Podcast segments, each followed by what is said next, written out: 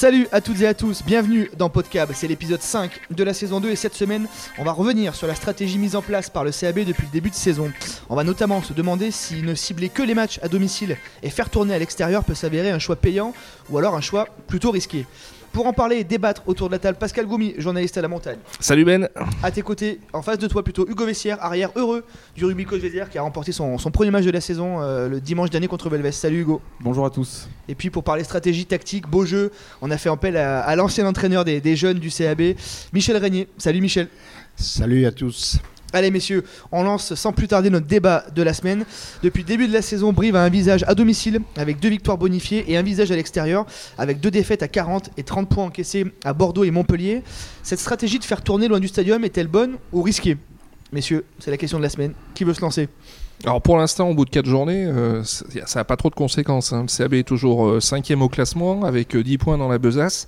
par contre, l'écart se resserre hein, puisque le, le 13e est à 7 points. Hein. donc le, ça peut aller très vite dans un sens comme dans l'autre.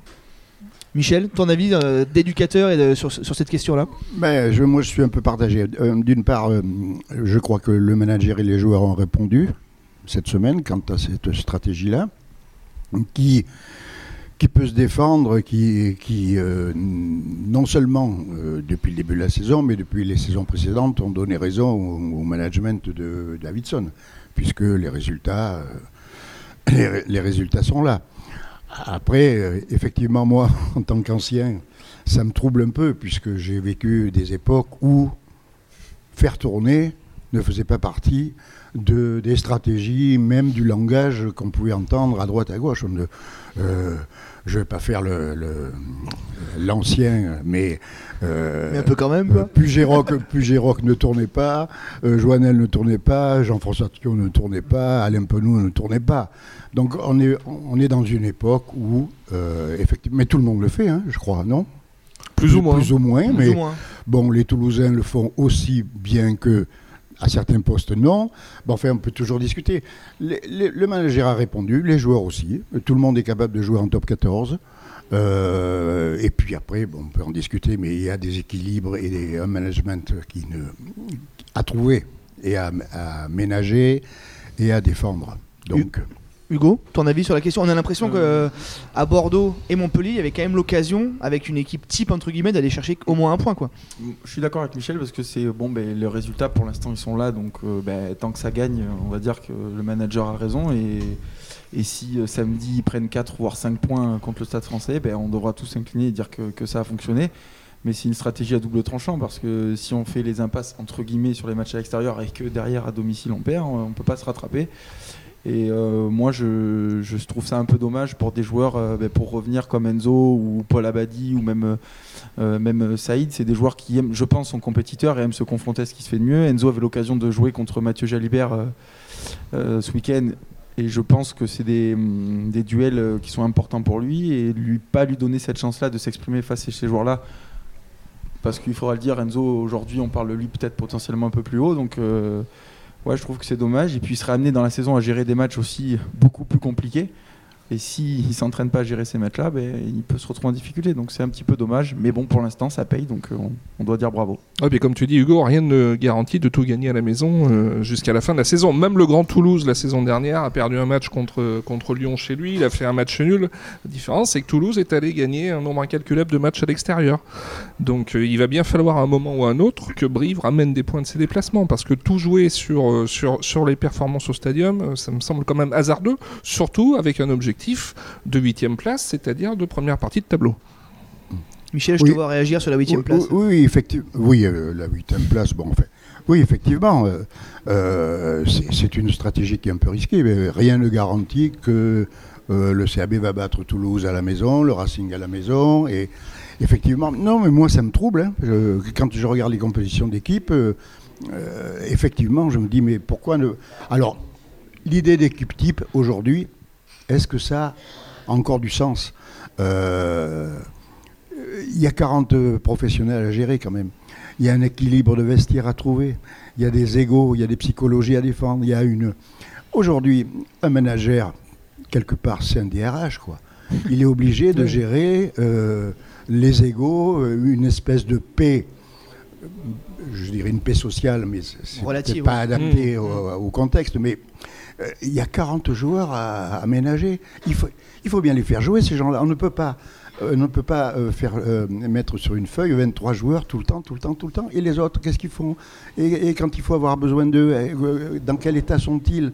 Euh, Effectivement, moi je pense que la, cohé- la cohésion du jeu, ça se travaille, ça se vit, ça se... Euh, mais il y a des équilibres qui sont fragiles et euh, le manager est obligé de, de tenir compte de ça aussi. On peut pas parler effectivement d'émulation et de concurrence, Hugo, si on fait pas jouer les mecs quoi. Oui, non, mais je suis tout à fait d'accord. Mais après, le- la différence, c'est quand on fait ces matchs à l'extérieur, euh, là, on voit il y a 8-10 euh, changements sur la, la composition globale.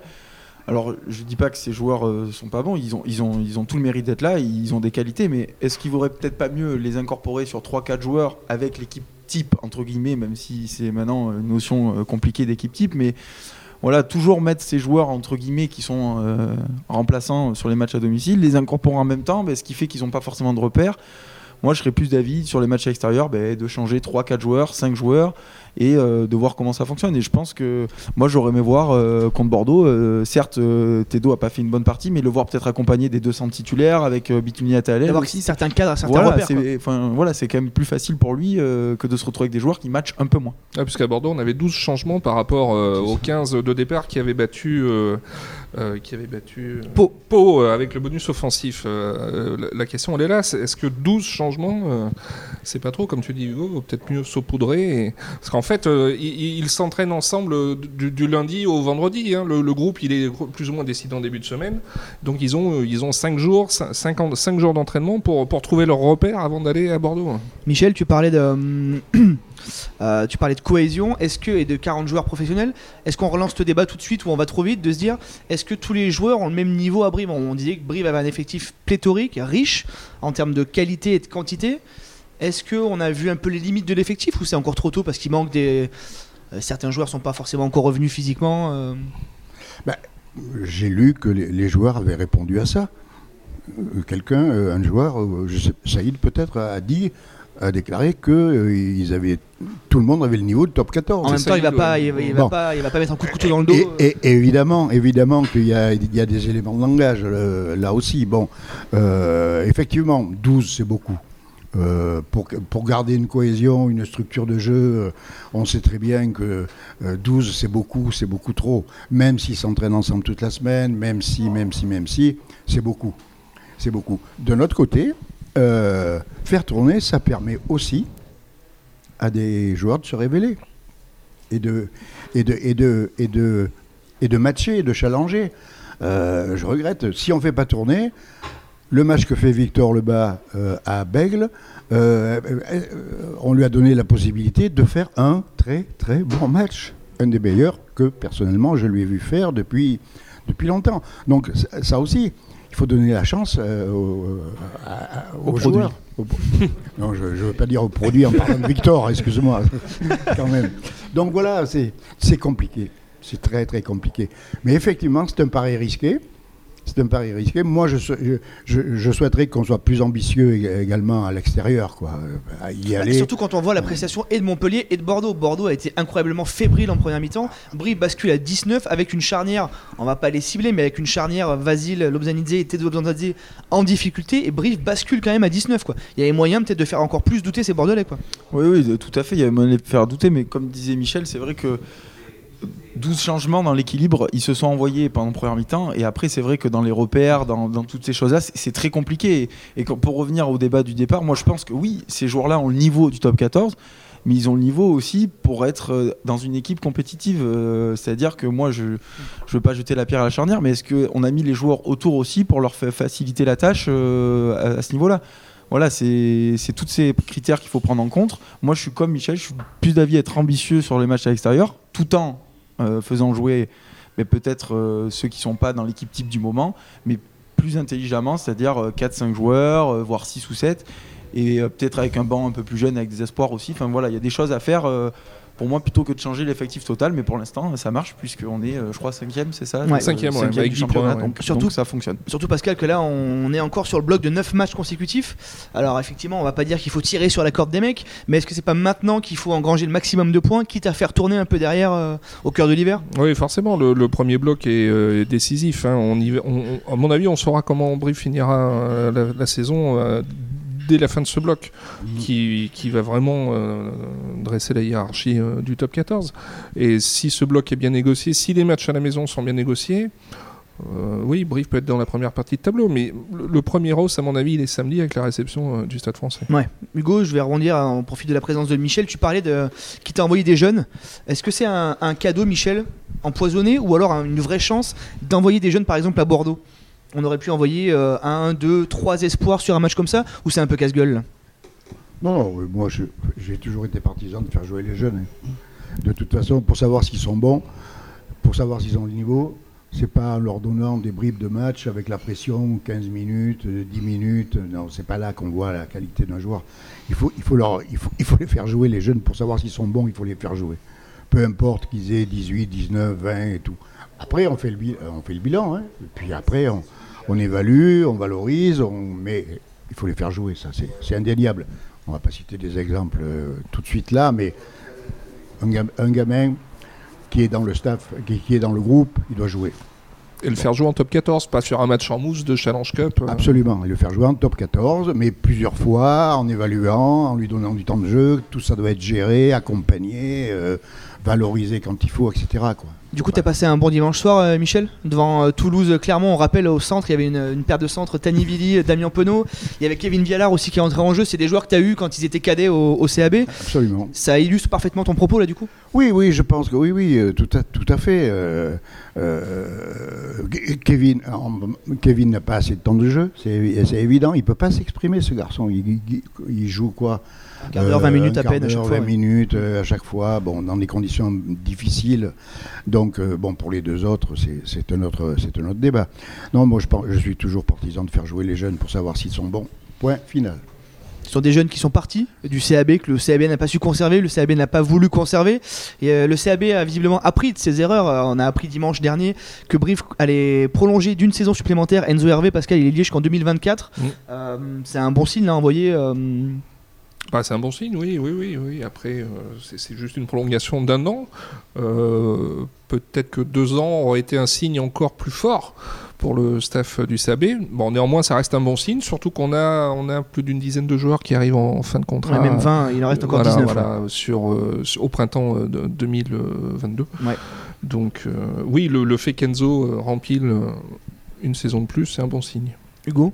Oui, c'est un très bon signe. Bon, après, je pense qu'il faut pas se leurrer. On sait tous euh, que Enzo partira un jour, euh, malheureusement, parce que à ce poste-là, et vu les tarifs qui sont pratiqués aujourd'hui, je pense que malheureusement, Brive pourra pas, pas tenir. Mais c'est très bien de pouvoir le garder au moins pendant deux saisons encore. Et juste pour rebondir sur ce que disait Michel, quand on parle de Tanivili et Damien Penaud, euh, bon, Damien Penaud maintenant est passé dans une autre dimension, mais quand on voit Tanivili, Tanivili qui est titulaire, il est titulaire à côté de qui? Camille Lopez 10 international, Sébastien Bézi international, voilà, il allait Raka à l'aile. Bon voilà, c'est-à-dire qu'on n'en voit pas. Il est euh, pas envoyé au casse-pipe. il est euh, encadré. voilà, ouais. c'est-à-dire qu'il est obligé de se mettre au niveau, il a les capacités et les qualités pour le faire, mais il y en a plein de joueurs en France qui ont ces capacités, mais il faut qu'ils soient entourés euh, de joueurs d'expérience, et ça, c'est. Et on, si on prend la référence aujourd'hui de la formation, je pense que c'est Toulouse. Des joueurs comme Mathis Lebel qui ont joué leur premier match, ils étaient à leur premier match avec Maxime Huget. UG, ouais. Voilà, c'est des, c'est- c'est des choses, de la transmission, c'est ultra important. Et faire les jouer les jeunes ensemble sur des mêmes matchs, ça n'a pour moi aucun intérêt, puisqu'ils peuvent jouer en espoir le week-end euh, ensemble. Voilà. Oui, absolument. Euh, c'est terrible d'envoyer des jeunes au casse-pipe. C'est c'est terrible pour eux, pour l'image du club, pour tout ça. C'est- Puis c'est pas juste, quoi. C'est pas. Il faut, co- comme dit, comme dit Hugo, il faut euh, être bien entouré et tout. Mais d'un autre côté, il faut avoir les qualités aussi pour euh, euh, assumer et assurer le niveau dans lesquels joue Lopez, Bézi. c'est là qu'on voit les, c'est là qu'on voit les, les- les- les- qualités des gamins. Et, et, bon, moi je suis pas surpris de la performance de Damien. Un bon joueur, on peut le faire jouer un peu partout et il va se, il va se débrouiller, il va assumer. Vili, euh, Tani, c'est parce que il confirme. Mm. il confirme, les deux, ça fait trois ou quatre fois qu'il est titulaire au Ouais. moins là, Mm, mm. et il confirme. Donc c'est bien, c'est bien, il a, il a les qualités, et bon, Damien, c'est, c'est pas étonnant. Ne remue pas le couteau dans la plaie des, des supporters brévistes. Allez, on se retrouve tout de suite pour la deuxième partie de l'épisode. Oh là là là, vive la Gaillarde Allez messieurs, dans cette deuxième partie, on va revenir sur ce qui vous a plu durant les derniers jours et ce qui vous a passablement agacé. Vous l'avez compris, c'est l'heure des tops et des flops. Hugo Alors mon top, ça sera le retour euh, en sélection australienne de mon joueur préféré, Quaddy Cooper. Euh, voilà, quand on aime le rugby et quand on aime le beau jeu, je crois que c'est un joueur qui est, incroyable à avoir joué. Et en plus, ça correspond au retour euh, de l'Australie un petit peu sur le premier plan en hémisphère sud. Donc moi, je suis, très content pour tous les gens qui aiment jouer au rugby, les enfants qui regardent la télé. Euh, quand on regarde ce joueur euh, jouer au rugby, c'est pour ça. Enfin, moi, c'est un des, joueurs que j'admire, donc euh, je, suis, très content pour lui et pour le rugby. Et pour les flops, ça sera la- l'arb- l'arbitrage malheureusement du, du rugby amateur à partir du, du championnat de fédéral 2. Euh, sur ces règles, notamment des, des plaquages, voilà, euh, je sais qu'on veut protéger les joueurs et, euh, et etc. Mais pour moi, c'est une catastrophe. Voilà, c'est autant pour les joueurs, pour l'arbitre, pour le public. Euh, voilà, quand je sais qu'il y avait presque 800 ou 900 personnes à l'Arche ce week-end, et quand on voit le nombre de pénalités, Il y a en moyenne sont aussi, euh, euh, 35 pénalités en fait chaque week-end. voilà, c'est pour moi c'est et pour, l'arbitre hein, encore Ouais. une fois je remets pas en question l'arbitrage parce que les pauvres au milieu ils savent plus quoi faire. Mais franchement, il faut vraiment trouver une solution parce qu'aujourd'hui, euh, on va perdre les gens, ils vont plus venir au stade. euh, les joueurs euh, sont aussi lassés de la situation. Voilà, moi je trouve que c'est contre-productif. Il y a, d'autres ch- choses à faire pour protéger les joueurs. Là, je pense au plaquage, à prendre les plaquages plus sur l'école de rugby, ces choses-là. Je pense que le travail en amont est, plus simple à faire que d'attaquer sur ces règles-là. C'est mon avis et c'est mon, flop du week-end et de la saison, malheureusement.